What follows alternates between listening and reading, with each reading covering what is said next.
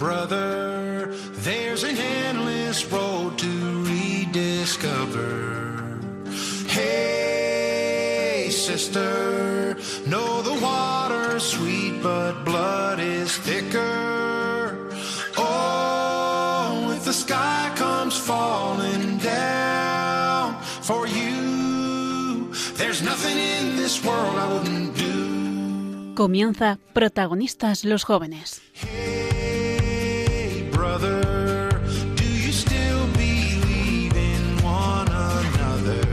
Hoy con cursillos de cristiandad.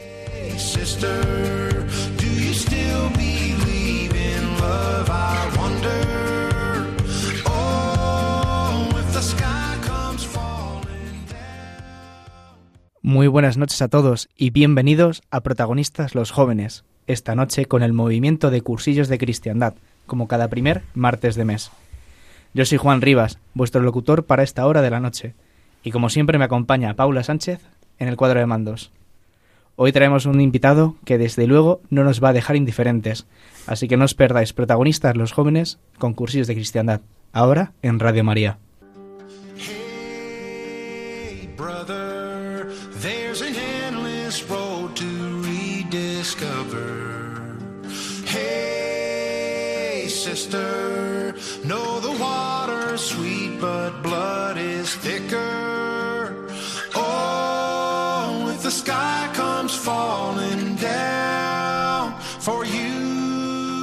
There's nothing in this world I wouldn't do.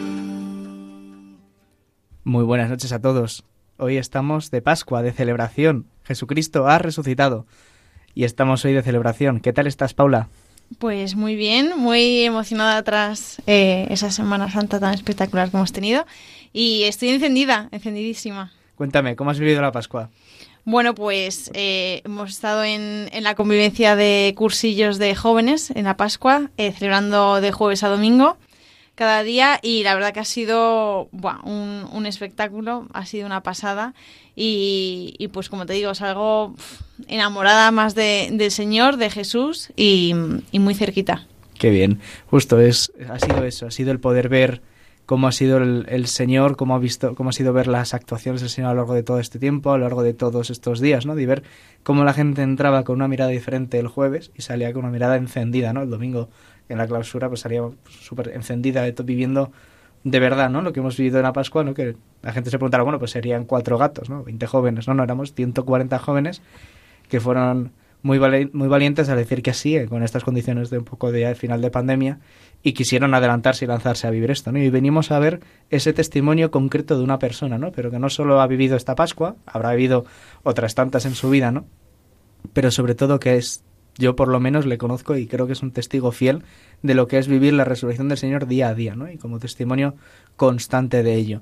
Y es un poco lo que, antes de, de darle paso a nuestro queridísimo invitado, quiero comentar hoy, que es sin el Señor nosotros no podemos vivir, ¿no? Y, en la Pascua es donde nos damos cuenta, ¿no? Y el mensaje que más repetíamos, o la frase de la Pascua era, venid a Galilea, allí me veréis, ¿no? Y, y un poco lo que toda nuestra vida se resume en eso, en constantemente con la promesa de que nos encontraremos con el Señor, tenemos que seguir caminando, ¿no? Y ir, volver al origen, volver a Galilea, volver a donde nos encontramos inicialmente con el Señor, ¿no?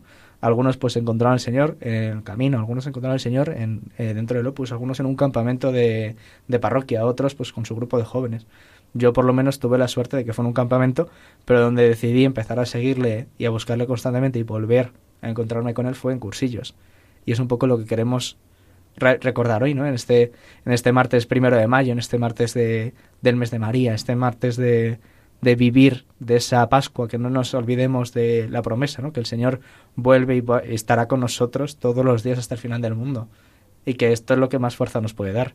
Y que sin eso no nos podemos, nos podemos ir olvidando de vivir, ¿no? Y de vivir la vida de verdad. Nos encontramos en este mes de Pascua, en este mes de, de mayo, en este mes de María, y que tenemos que vivir mucho de la mano de Jesús y mucho de la mano de la Virgen. Y a lo mejor es porque yo también he salido muy encendido de la Pascua. Llevo dos semanas viviendo eso, ¿no? viviendo del, del recordar el, eh, la promesa de Cristo, ¿no? de, que, de que a mí un día me salvó y un día me tendió la mano y que sigue salvándome día a día. Aunque a mí me cuesta, aunque esté pesa menos, aunque me encuentre pues en una crucijada, aunque me encuentre con problemas en mi casa, con mis amigos o, o con mis problemas personales, que ya es, que ya es decir, ¿no? Y, y que aún así con todo eso el Señor siempre me espera y siempre mantiene la promesa de que siempre va a estar ahí para mí, para toda la vida. Aunque yo no quiera acercarme, aunque yo quiera irme por otros lados, aunque yo no quiera escucharle, ¿no? siempre mantenerse fiel a esa promesa que nos hizo hace más de dos mil años. ¿Y tú, Paula, cómo estás viviendo estos días? Bueno, pues como te decía, al final yo nunca había vivido una Pascua, eh, bueno, al final pues llevo tres años, ¿no? Caminando eh, desde que me encontré con el Señor, entonces eh, nunca había vivido una Pascua como en cursillos, de entender el, cada día, ¿no? El sentido de cada día, lo que exactamente pasó cada día em, em, de Jesucristo. Entonces, em, para mí, al ser el segundo año que he vivido esta convivencia, pues no me ha dejado de sorprender y, me emociona es que no, no sé cómo decir, o sea, se me ponen los bueno, he llorado una barbaridad, porque es que es una auténtica locura de amor lo que ha hecho el Señor con nosotros, ¿no? Entonces, em, es que, no, no, sé, em, el Camino de Santiago es una pasada, ¿no? Eh, Adviento también es una, es una locura, ¿no? Pero la pasión del Señor yo creo que em, es una entrega eh, extrema que que, es lo que más me quita las palabras de, de, todo el año. Al final es, una entrega que no quita, o sea, que no te deja indiferente.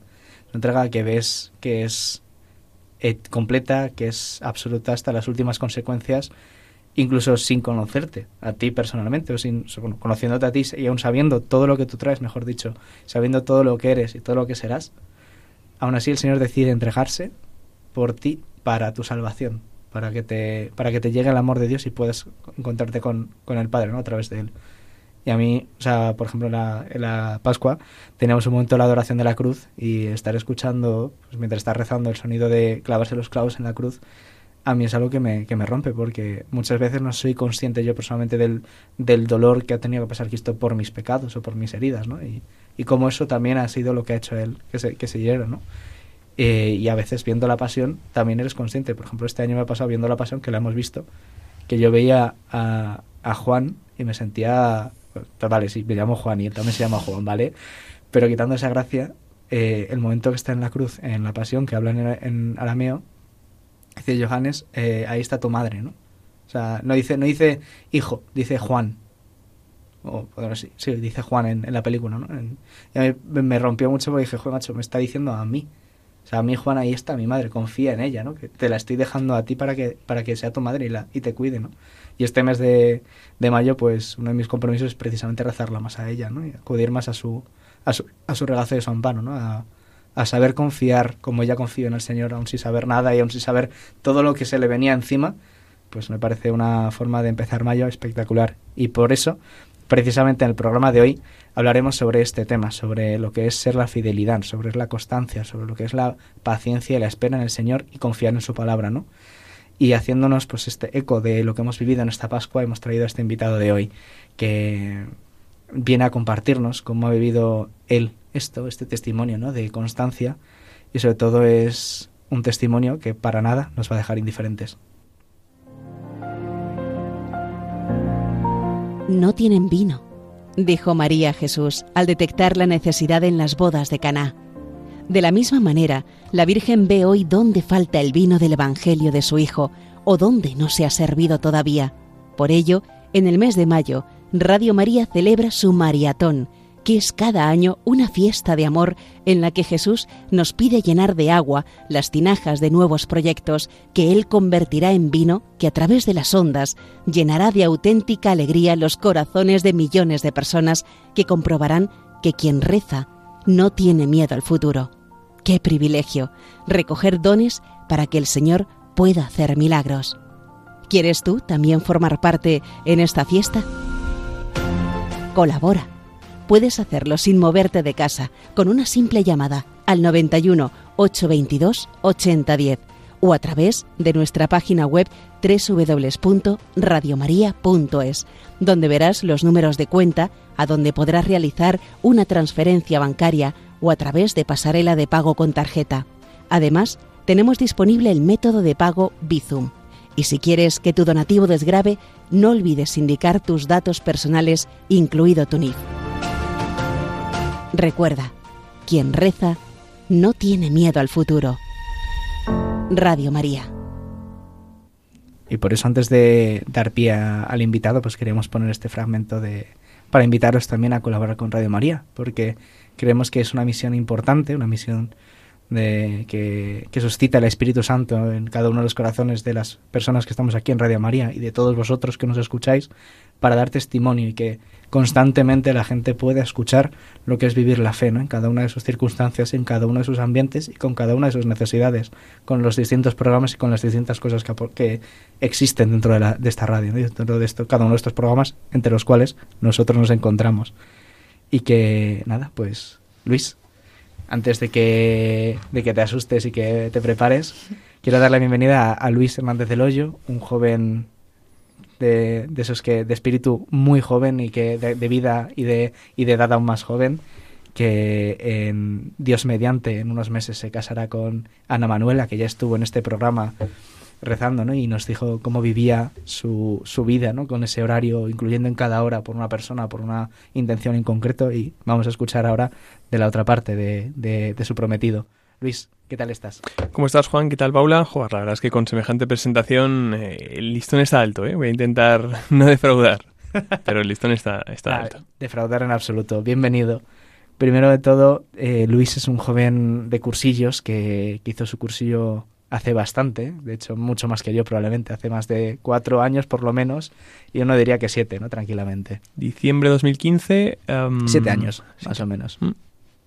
Y, y, desde entonces lleva caminando desde aquí, pero también ha sido un joven de, parroquia y que ha seguido, ha tenido su fe más o menos a lo largo de los años. Y por eso, antes de nada, antes de pasar a la parte de troncal del programa, pues quería preguntarte un poquito de tu testimonio. Si quieres contarnos un poco cómo ha sido tu vida de fe hasta ahora, en pocas palabras? Pues mira, yo soy de Salamanca, em, de una familia que creyente, eh, de una familia que se tomaba en serio la fe, de una forma, de una forma alegre, o sea, nunca em, bajar, a, bajar a misa porque la tenía debajo de casa eh, fue para mí un, sacrificio, em, más allá de que luego venía acompañada de la paga y tal, pero nunca, nunca fue para mí un sacrificio, ¿no? O sea, como que bebí por decirlo de alguna manera, la fe de, mis padres de una forma como muy natural. Em, mis padres pertenecen a un movimiento que se llama los Hogares, Hogares de Santa María, que también tenía una parte juvenil, que se llama la, que se llama la milicia. Entonces yo con 10 añitos empecé a ir a las actividades juveniles y también en la milicia fui aprendiendo poco a poco a entrar en, contacto con Dios, ¿no? Al principio de una manera indirecta, pues a través de la naturaleza, de los campamentos que decía Juan antes, y luego ya a través de una forma, cuando ya tenía 13, 14 años, ya de una manera más directa, ¿no? Ya, ya entrando a, hablar con el Señor. Eh, yo tuve la primera, el primer encuentro eh, consciente con la gracia de Dios con 14 añitos, era, era, pequeño, pero, pero ese, ese, momento marcó un antes y un después en mi vida. Salamanca es una ciudad, em, en eso no, bueno, como, como cualquiera a lo mejor de las ciudades pequeñas de España, donde donde mm, lo normal es que si tú eres un joven que se toma en serio la fe, seas el único en tu colegio. En tu, en tu clase, seguramente, y en tu colegio es probable. Yo estaba en un colegio confesional. O sea, en un, perdón, en un colegio mm, eh, religioso concertado, pero la fe era algo coyuntural. Opcional. Coyuntural. No, no, no, no, no, no opcional, coyuntural. O sea, teníamos eh, em, clase de religión, pero nadie se lo tomaba en serio. Vale. O, no era gente para la que la fe supusiera algo importante en su vida. Entonces yo ahí también pues tenía una misión, ¿no? Eh, recuerdo los años de, de juventud, hasta los años de, adolescencia, perdón, hasta venir a Madrid, eh, como años de dar como mucha batalla entre los amigos, ¿no? Invitándoles muchas veces a acercarse a Dios, con, con, con algunos eh, síes y muchos noes, y, y, también con la como con la intención de, de mantenerme fiel, ¿no? El Señor me concedió en aquella época un, un regalo que fue eh, la posibilidad de mantener la, misa diaria, ¿no? Yo soy una persona bastante vespertina de costumbres, entonces la misa era de las nueve, apurando ya hasta el final del día. Y, intentaba que, mm, que no, o sea, que mantener la misa costase lo que costase, y eso me, me, me salvó durante mucho tiempo. Me costaba bastante rezar, no hacer oración, sino lo que era, o sea, lo que es ponerse a rezar, ¿no? Para eso era bastante baguete. Pero, pero reconozco que, que respeté la, la, Eucaristía diaria y eso como que me salvó, ¿no? Me vine a Madrid a hacer la carrera después de, una etapa así un poco turbulenta con mi padre, eh, que mejoró mucho cuando vine a Madrid, por cierto, y, y seguía yendo a actividades de la milicia, ¿no?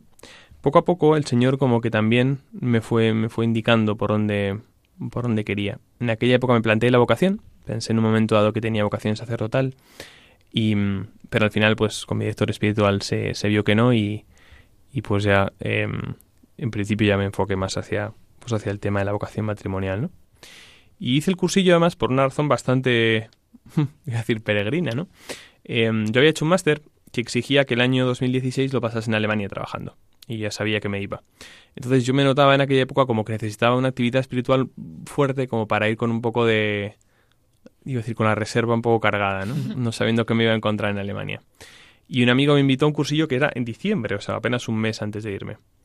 Lo cual uno podría pensar, vaya, haces el cursillo y luego no te puedes quedar en la comunidad, ¿no? Y yo evidentemente esto no lo sabía. Y hice el cursillo con bastante apertura, pero con como sin sin, a ver, con bastante apertura relativa, iba a decir, pero también sin dejarme sorprender demasiado, ¿no? Todo me sonaba, al final llevaba mucho tiempo en la fe, entonces hay muchas cosas que había escuchado muchas veces. Sin embargo, reconozco que la forma de, de, escuchar el testimonio sí que me abrió como a una realidad nueva. Yo entendí que Dios me quería en, cursillos, o que Dios quería que yo viviese mi fe en cursillos en aquel momento, ¿no? Em, porque también como que había otra, me abría otra vía de comunicación con Dios, y para mí esa forma comunitaria de vivir también me aportaba algo que yo no había vivido hasta entonces, ¿no? También detecté mm, entre las cosas buenas que yo le puedo agradecer a Cursillos, una alegría especial a la hora de vivir la fe.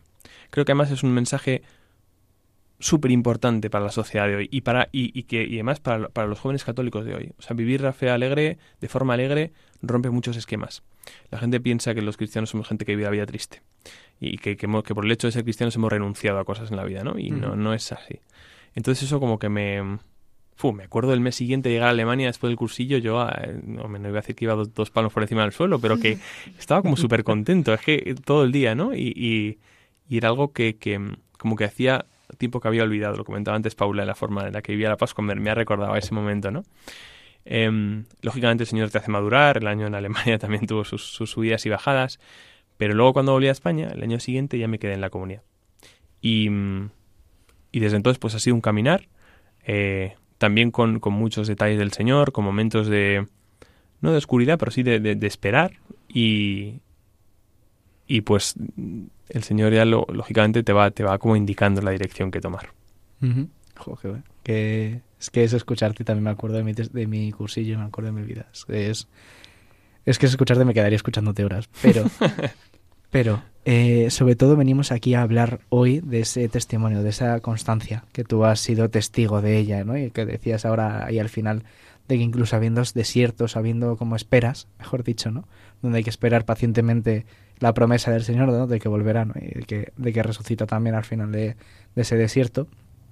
Pues tú cómo lo has vivido, cómo ha sido para ti, pues, por ejemplo, ese año en Alemania, ¿no? Lejos de la comunidad, lejos de, de algo que te pueda anclar a esta fe, ¿no? por ejemplo, estos últimos años, pues con sus idas y venidas, pues cómo ha sido mantenerte fiel o, o, saber ser fiel dentro de la adversidad, ¿no? Eh, yo aquí daría como dos, dos claves, ¿no? Una es, em, y creo que además estamos también llamados a hacer memoria de la historia personal de Dios con nosotros.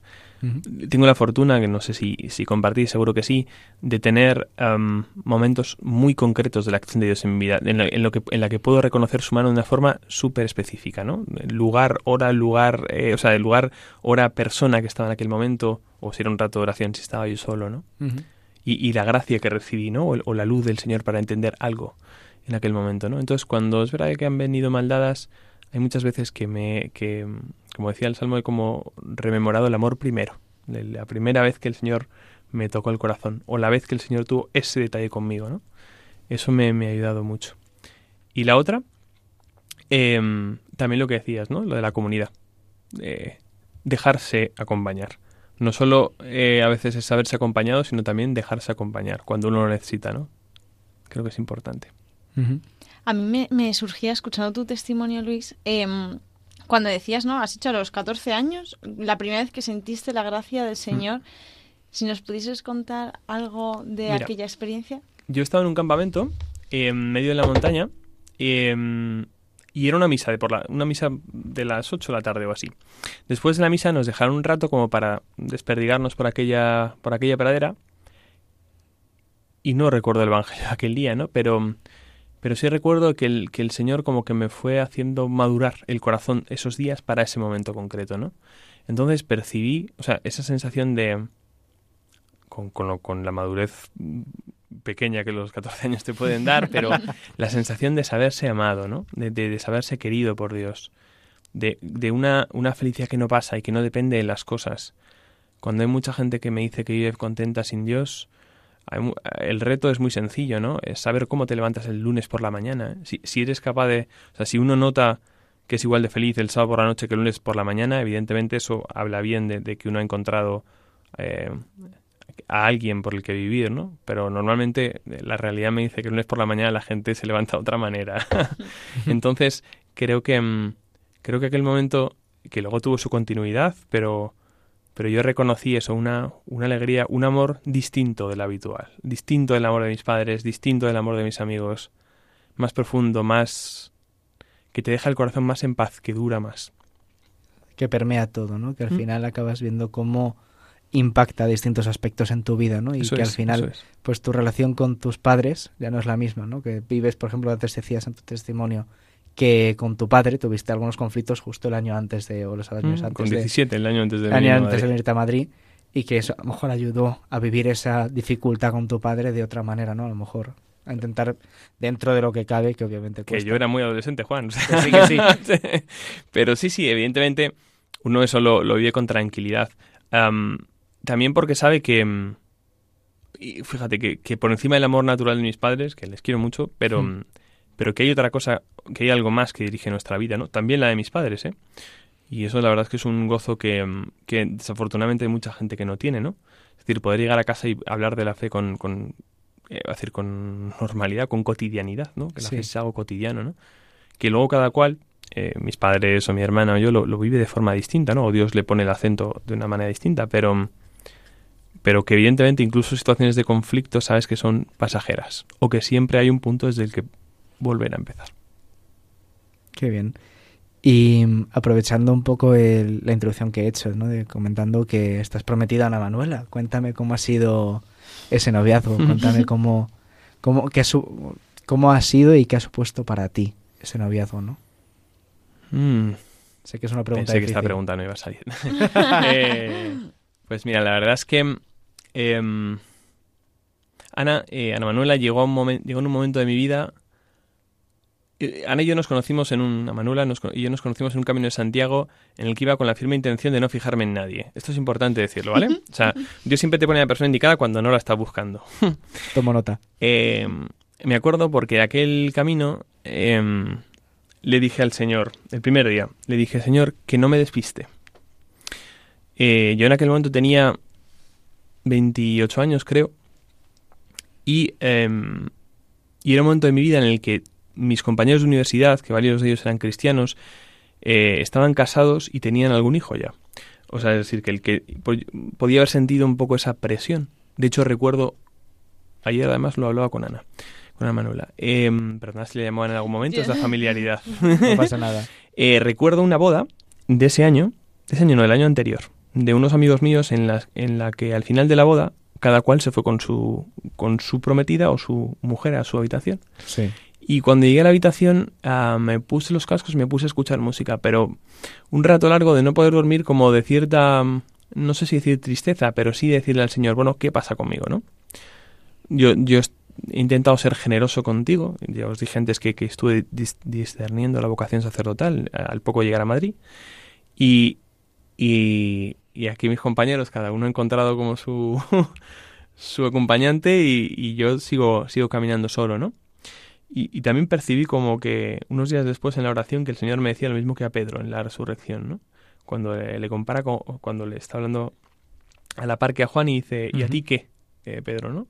Como diciendo, si yo quiero que tu camino sea distinto, pues tú sé paciente y espera, ¿no? Y en aquel camino que, en el que conocí a Ana Manuela, eh, yo estaba otra cosa, ¿no? O sea, de verdad que no.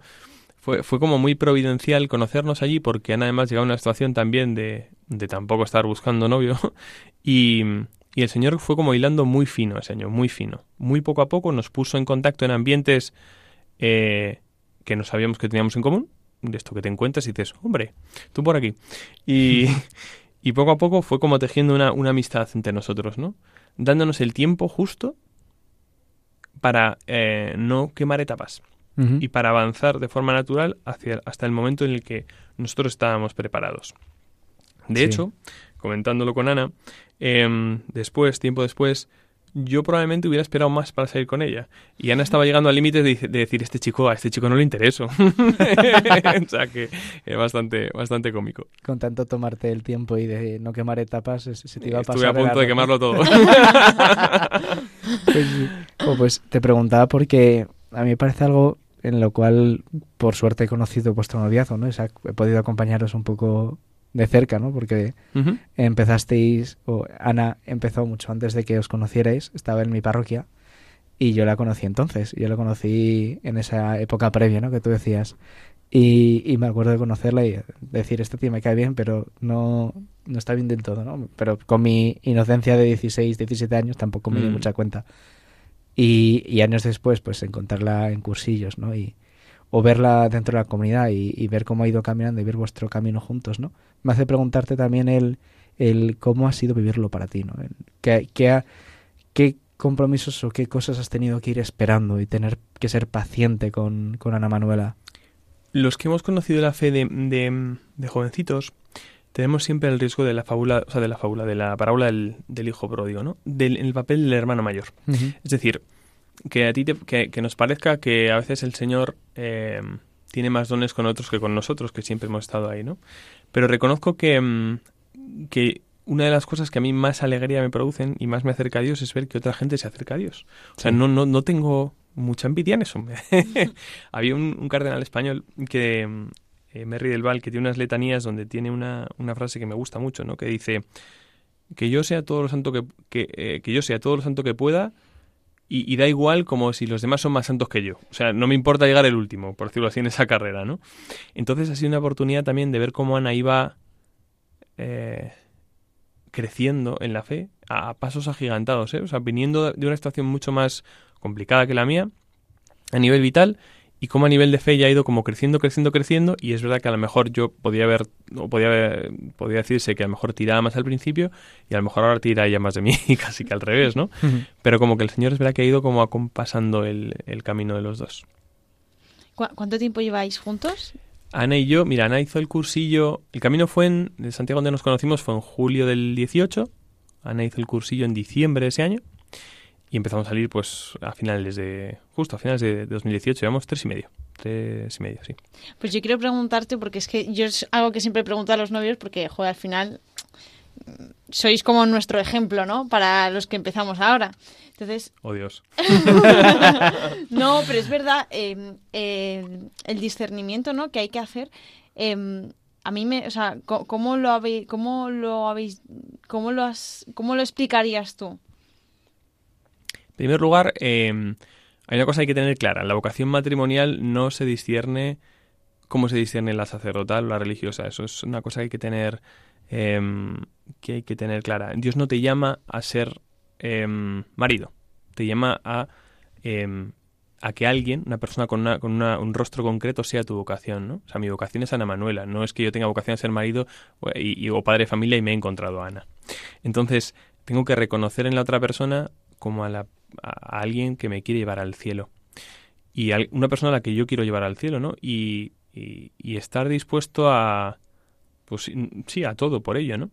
Entonces, em, hay, como, hay como tres cosas que yo, que yo recomiendo.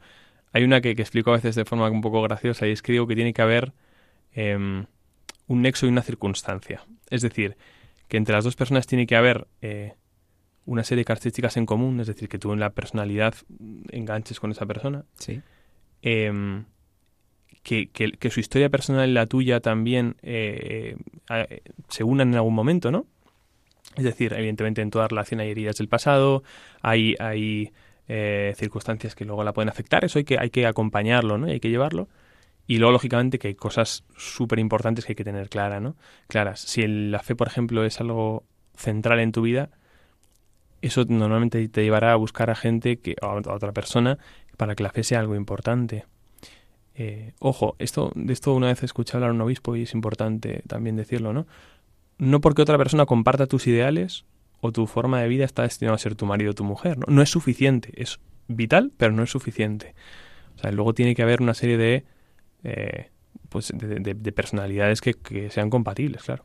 O sea, no, no tiene por qué ser que, que unos, por ejemplo, algo que puede pasar a algún joven en buscando un noviazgo cristiano, ¿no? Que encuentre una, una otra persona, ¿no? También es creyente, ¿no? Y que, y que comparte su fe o que es de su grupo de jóvenes o que es de su círculo o que es de cursillos o de donde sea, ¿no? Y que comparten ese círculo y que convive con ella y que tal. Y que al final uno puede confundir el, oye, compartimos esto, compartimos valores o compartimos cercanía en cómo vivir incluso la fe pero de ahí a, la relación hay que dar un paso más, ¿no? Yo creo que también hay como dos conocimientos. Es decir, el noviazgo evidentemente es una etapa de conocimiento, pero también hay que llegar con algún deber hecho. Hmm. Es decir, uno tiene, por ejemplo, que ver cómo se comporta la otra persona en grupo, cómo se comporta hablando conmigo, ¿no? Si lógicamente esa persona cuando yo hablo con, cuando yo hablé con él la primera vez, si yo no hubiéramos tenido nada que ver, hubiera notado que la relación no era fluida, pues eso te, te complica un poco la vida, ¿no? Pero pero luego es verdad que cuando ves al otro comportarse en su ambiente natural y dices, esta persona tiene rasgos o tiene indicios que a mí me hacen como querer conocerla más, ¿no? Evidentemente eso llega a un punto que ya tiene que pasar otra fase. De hecho, me acuerdo de una charla con mi director en la que yo le decía algo así como, no sé si pedirle salir, es que igual no es el momento, yo creo que tendría que esperar un poco más. Y me dijo, me vino a decir mi director, mira, lo que tienes que saber, eso lo vas a conocer, o sea, lo que te hace falta conocer ahora, solo lo vas a conocer ya siendo, ya siendo novios, ¿no? Ese fue el momento ahí como de, de vale. pistoletazo de salida. Tomamos nota. No, todo lo que te quede por, conocer es para el, el noviazgo. El, noviazgo te enseña mucho. Es un camino, joder, es un camino precioso, ¿eh? Duro, ¿eh? Pero, pero es un camino precioso de, conocimiento. ¿Mm? Pues aprovechando que nos has comentado un poco cómo has vivido este noviazgo, ¿no? Queremos aprovechar y meter aquí un poquito a, a la, a la no invitada, pero que por circunstancias no ha podido venir, pero que sí se, ha puesto. Ya sabía yo que iba a mejorar el tema. que Ana Manuela nos mandó un mensaje de audio, un mensaje de voz para, para poder decir un poco qué ha sido o qué ha supuesto para ella Luis, ¿no? Dentro de su vida y especialmente en su noviazgo y en su caminar dentro de la fe. Así que sin más escuchamos a Ana Manuela. En mi caso, a nivel personal, el noviazgo que, llevo con Luis mm, significa especialmente mm, confianza en Dios. Pero dentro de la confianza en Dios, sería el dejarse hacer por Él, el abandonarte plenamente a, eh, las, a las manos de Dios, ¿no?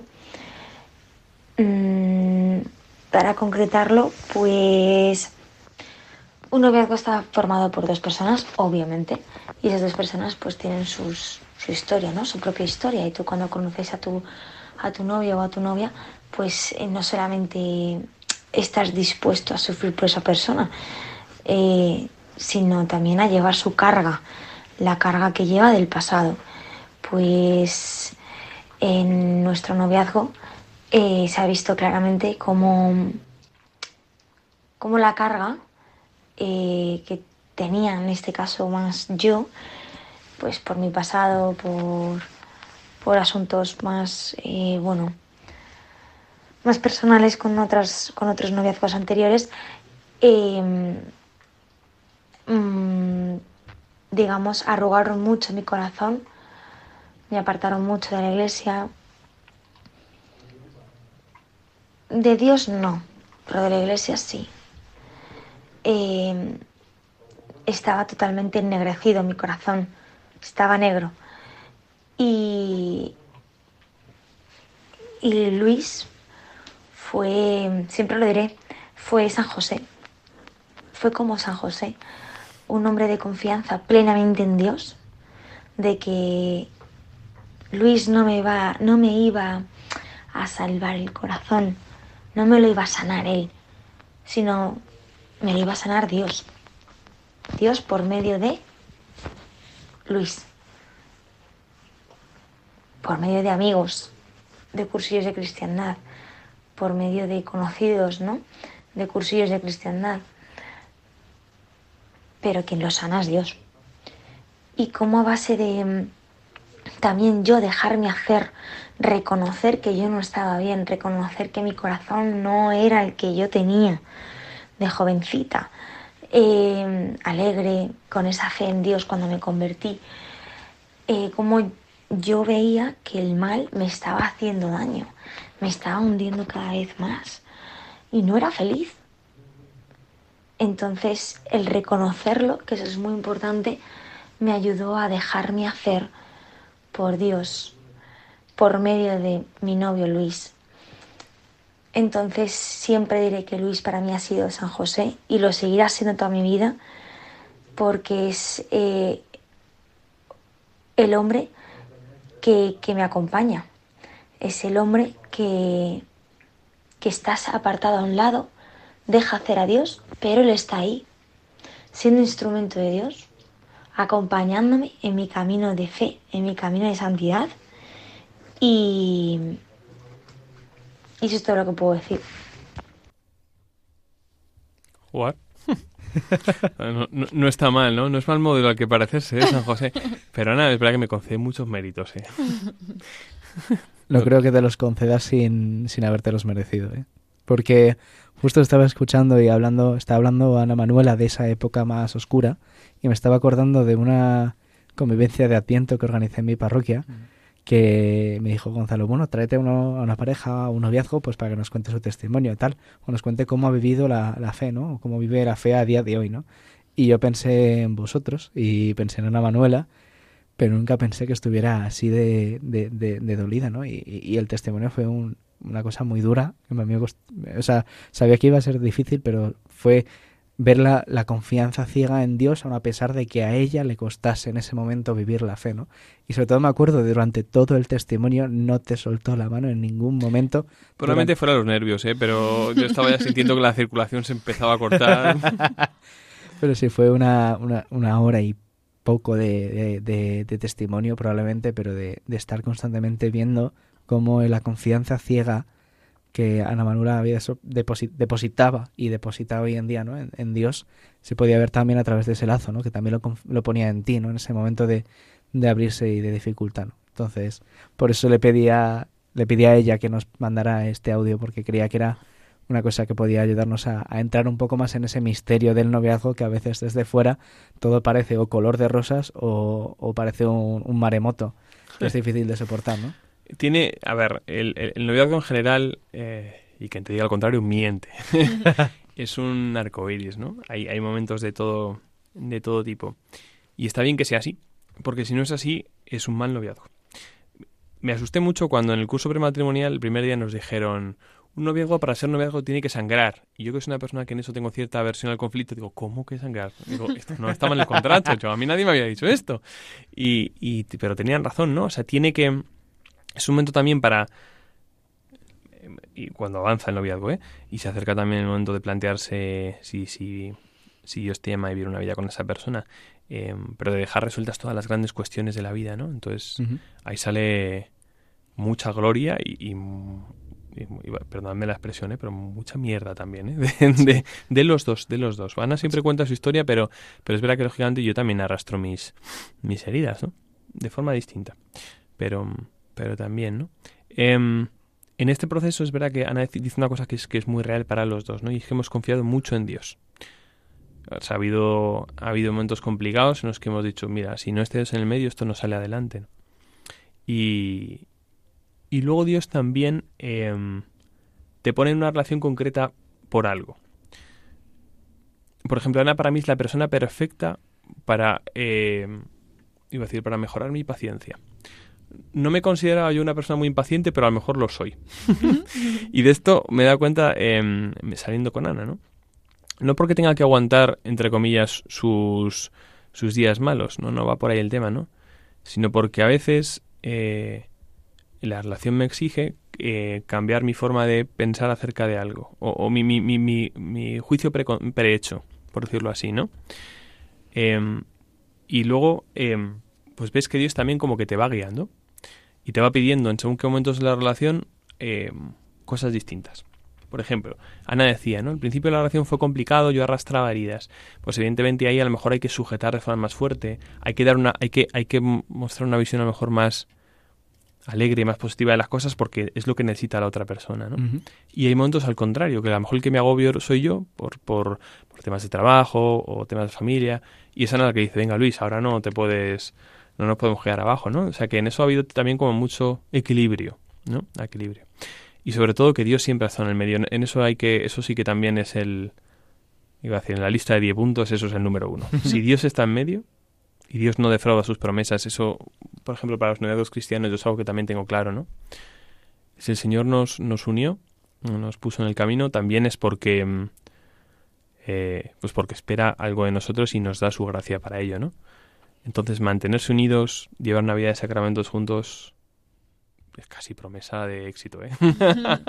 no quiero desvelar la, la, la, receta, pero, pero sí, sí, también es, también es algo que nos ha ayudado mucho por lo menos fórmula de éxito en cuanto a discernir el camino del Señor. Seguro, porque de hecho una una relación que no acaba en matrimonio no es una bala perdida. Eso también es importante. ¿eh? Dios, el proceso, el, noviazgo es para eso. Es una etapa que tiene final. Es decir, o termina en, en, boda y en, y en, y en una vida eh, compartida, o, o Dios te llama a la vocación por otra vía, ¿no? pero no es un fracaso. Y eso también hay que, hay que tenerlo en cuenta, ¿no? Hoy hay mucha gente que yo creo que no se atreve a, tener noviazgos porque dice, ¿y si fracaso y nadie me quiere? O pensamiento de ese tipo. Y, y, es un pensamiento un poco destructivo porque si, hay, si tú encaras con honradez una relación, en la relación lo importante es jugar limpio con Dios también, ¿eh? Y si entro en una relación con, con, la mejor intención y queriendo que esa persona es la que Dios me pone en el camino y luego resulta que no es, o la otra persona no lo ve, o yo no lo veo, em, al menos puedo decir, o podré decir al final de la relación, oye, yo lo he intentado, eh, he puesto esto en manos del Señor y luego no ha, no, ha sido porque igual no era lo que el Señor tenía preparado para mí. Pero en el peor de los casos es un aprendizaje. Tampoco hay que enganchar noviazgo tras noviazgo así hasta quedar con el último, ¿eh? pero o sea, en eso también hay que cuidar el corazón. Pero, pero tampoco hay que tener miedo a, a digamos, a que las cosas salgan mal. Evidentemente, cuando uno ama se arriesga, ¿no? Eso es ley de vida, pero, pero en eso, siendo honrado, jugando limpio, Dios no defrauda. Pues aprovechando este momentito, vamos a, a pausar un momentito con la canción del programa para, para aprovechar, ¿no? Y, y no, no por cortarte el ritmo, porque vamos, vamos espectacularmente, ¿no? Y estamos, yo estoy disfrutando un montonazo de este programa, pero sobre todo quiero aprovechar, pues, para para pararnos un momentito ¿no? y reflexionar de todo lo que nos está diciendo Luis, que es que no es poco ¿no? Y, no es y no es pequeño. De hecho, yo probablemente me vuelvo a escuchar el podcast a posteriori porque lo necesito, porque siempre me está gustando muchísimo y una pena no poder estar tomando tantas notas como me gustaría. Pero me gustaría aquí hacer una pausa para poder reposar todo esto que nos está comentando Luis y ahora volvemos.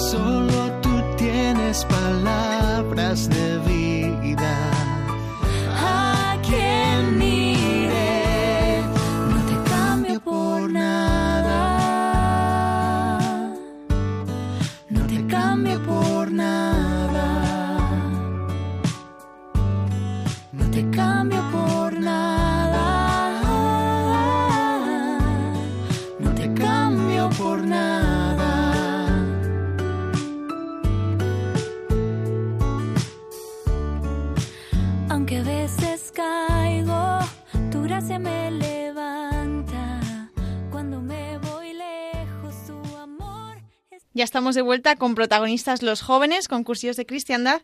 Y antes de continuar con la entrevista, pues recordaros que si no nos podéis escuchar en directo, va a estar el podcast colgado en www.radiomaria.es. En la pestaña em, de programación, clicáis en podcast y ahí están todos los programas eh, de prota- protagonistas los jóvenes eh, ordenados alfabéticamente. Justo, Paula. Además, eh, como siempre, son descargables para que podáis compartirlos con quien queráis y escucharlos cuando mejor os convenga, sin conexión a Internet. Así como también están en Spotify, donde podéis encontrarlos en una lista de reproducción con todos los programas, tanto este como el resto de programas de Radio María, cada uno con su propia lista. Además, podéis mandarnos vuestras preguntas, peticiones, agradecimientos o cualquier cosa que queréis compartir con nosotros a la dirección de correo protagonistas los jóvenes 1 en número arroba, arroba radiomaria.es. Protagonistas, los jóvenes 1 en número ra- arroba radiomaria.es, donde responderemos y, si podemos, comentaremos lo que recibamos en el programa siguiente. Y antes de seguir, Luis ha querido lanzarnos una, una vela, vela encendida a nosotros y, y le, le doy la palabra para que él lo diga. ¿Puedo volver a mi pasado periodístico para preguntar? Deseando Adelante. este momento. A ver, que me habéis preguntado muchas cosas. Mm, a ver, yo os preguntaría... Mira, voy a, voy a preguntar... ¿Cómo se vive esto con 10 años menos? O sea, quiero decir, evidentemente, em, yo creo que la, le- o sea, evidentemente la sociedad va cambiando, ¿no? Y mm, todavía en mi época, creo que había como una serie de, mm, en mi época, iba, iba a decir de colegio o incluso de, de- de inicio de universidad, había como una cierta intención de estabilidad en las relaciones, ¿no? Creo Sí. que hoy todavía, yo cuando, cuando hablo con gente de que está en los 20 o empezando los 20, percibo como mucha más volatilidad, mucha más relativi- eh, eh, rapidez en las, en las relaciones, en la forma de llegar a todo. En mí mismo lo, lo noto, ¿no? Eh, todo está a golpe de clic, ¿no? Entonces, ¿cómo vivís vosotros eso también como en las relaciones personales, incluido el noviazgo o incluido el prenoviazgo? Qué momento, qué momento chulo el prenoviazgo, ¿eh? Ah, la, la- la sociedad lo llamaría el tonteo, pero, El tonteo, pero el sí, momento. el Eso es, tonteo. eso es. Em, pues yo, o sea, sí que es cierto que la sociedad que vivimos y los jóvenes, y yo creo que cada vez más, ¿no? Es como has dicho, el estado de, pues eso, de, de- de la inmediatez, del ya, de, de, de- de conseguirlo todo ya, ¿no? Y de ir todo como súper rápido y, que, y, querer llegar a ese a X punto, ¿no? Em, y, es así. O sea, vamos, o por lo menos los jóvenes de los que yo me rodeo, universidad mm, y zonas así ajenas a, a la fe, eh, así se vive. Pero eh, yo, como tengo una tranquilidad mm, plena y absoluta, eh, voy con...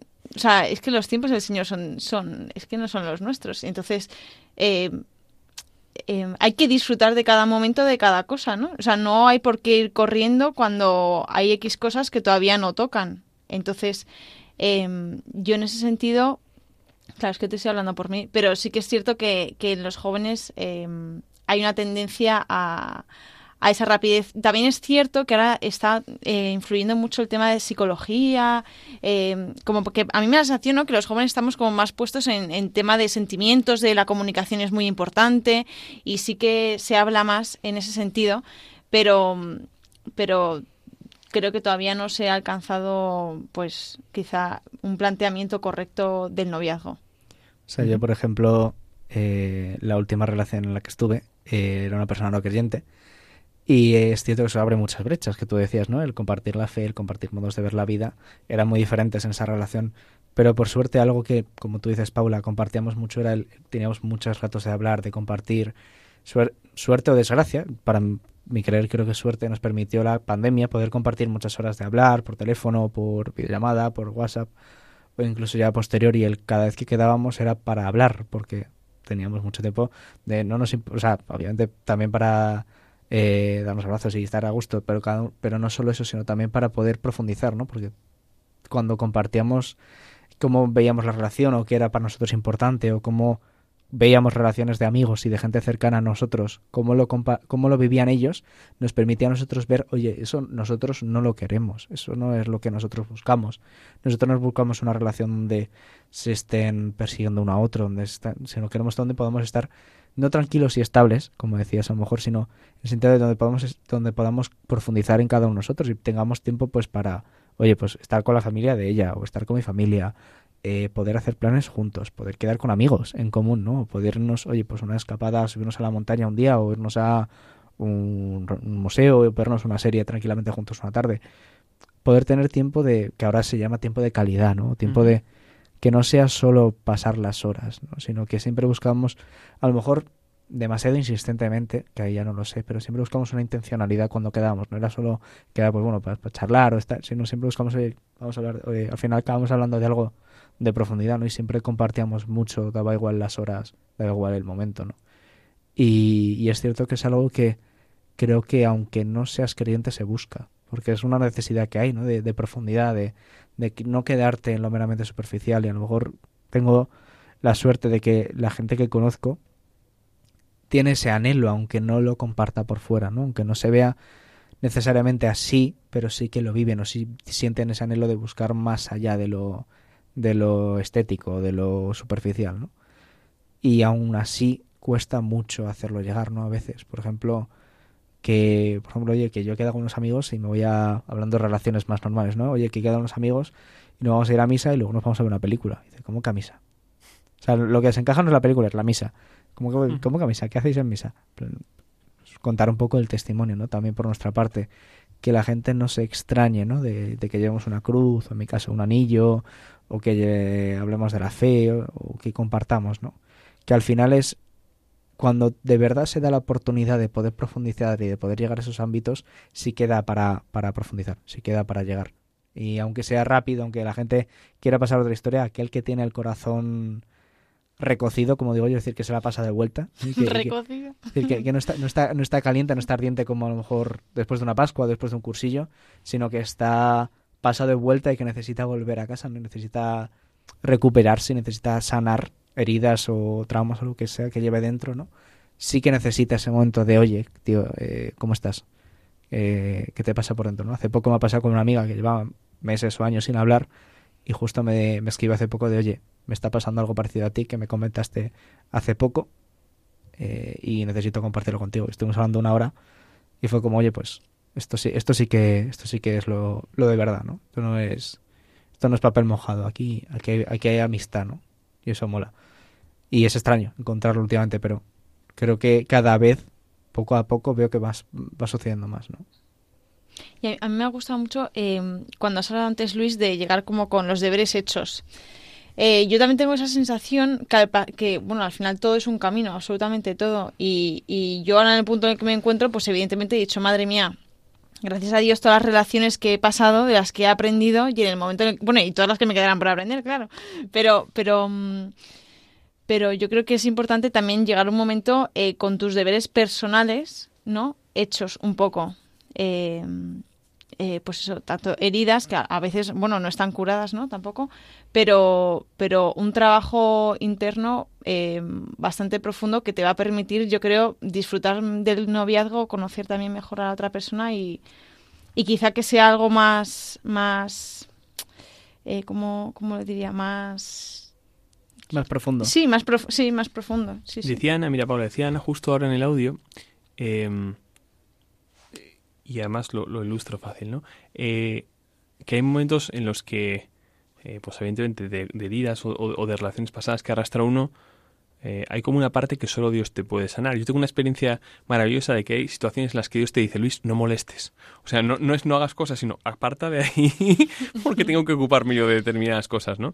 Mira, Ana, gracias a Dios, es una persona que se deja ayudar bastante y hay, hay determinadas, determinados momentos en los que he dicho, creo que si este comentario se lo hago yo, Ana lo va a percibir de una, de una forma que no le ayuda. Y sin embargo, si lo dice este otro amigo, si lo dice, yo que sé, su director espiritual, otra persona, es como que notas que entra, ¿no? Entonces, eh, también es maravilloso a veces eh, eso, ver que no eres tú el, el, el como el, la ficha que completa a otra persona en todas las cosas, sino que el Señor se sirve como de varias, de varias, de varios puntos, ¿no? Y pero es importante lo que comentas, ¿eh? O sea, llegar a la relación también en paz con uno mismo o aprender a encontrarla, ¿eh? Porque, porque si no es verdad que uno puede convertir al otro a veces como en su salvador y eso es peligroso. Es una carga que, no, no- o sea, que una persona no puede llevar, ¿no? Entonces, colocar cada pilar de la relación en su sitio es, es, es- es bueno, sí, sí, sí. Poner al Señor en el cimiento y a otra persona a otra persona. No poner a otra persona en lugar de Dios porque, y a Dios en lugar de otra persona porque entonces no hay manera humana. Exactamente. Y seguiríamos tranquilamente más horas y seguiríamos más tiempo, pero hasta aquí ha llegado el programa. Luis, muchísimas gracias. Un placer. A Ana Manuela también, muchísimas gracias por Dos su sí. Y Paula, aquí nos despedimos hoy, que, que ya ha sido un programa espectacular, un programa que hemos podido disfrutar de un testimonio de, de noviazgo vivido desde, desde la confianza y la paciencia, ¿no? Desde ese, a lo mejor ser un poco San José, sirviéndome a la palabra de Ana Manuela y cogiendo las licencias eh, que me permiten en directo, ¿no? Que al final seamos todos testigos de esa confianza, de, esa, de ese servicio, esa paciencia y saber que el plan de Dios es más de lo que nosotros podamos creer. Sin más, nos despedimos hoy, Paula. Y queridos oyentes, nos despedimos hoy. Que, que el Señor esté en vuestra vida, que el Señor ilumine esta Pascua, que vivamos esta Pascua de resurrección, queriendo salir en, en manada y dar testimonio de lo que hemos vivido y oído. Y hasta aquí nos despedimos. Muchísimas gracias. Hasta la próxima.